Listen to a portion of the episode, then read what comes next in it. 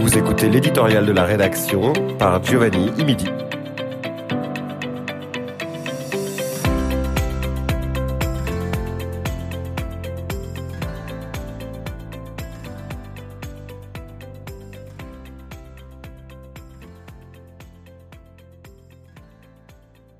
Welcome home. Paraît-il qu'il faut rentrer. Après trois semaines d'incertitude, mais d'une confusion certaine entre enthousiasme et angoisse, il est temps de rentrer à la maison.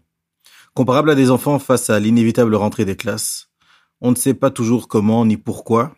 On a reçu des communiqués, des dates, des instructions, des suggestions et la date mentionnée est arrivée. On y va. Les Ténoises ainsi que les Ténois rentrent dans une ville qui n'est pas encore opérationnelle. Un grand nombre de commerces dont les propriétaires et la main-d'œuvre sont pour la plupart toujours à l'extérieur de Yellowknife demeurent fermés. Les premières personnes évacuées à rentrer dans la capitale ténoise redécouvrent la ville à bien des égards. Une ville qui flirte avec le concept de ville fantôme, une ville au paysage légèrement changé, ça et là, fort du travail acharné de la main-d'œuvre restée sur place pour combattre la progression des feux.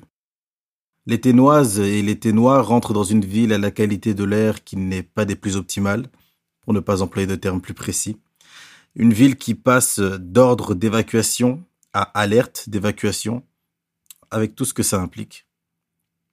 Une ville qui pourrait se refaire évacuer dans les prochains jours, dans les prochaines semaines peut-être. Mais une ville qui est prête à réaccueillir sa population. Du reste, fort de nombreux témoignages et autres tentatives de réinvestir la ville illégalement au cours des 21 derniers jours, la grande majorité de la population se dit prête à rentrer.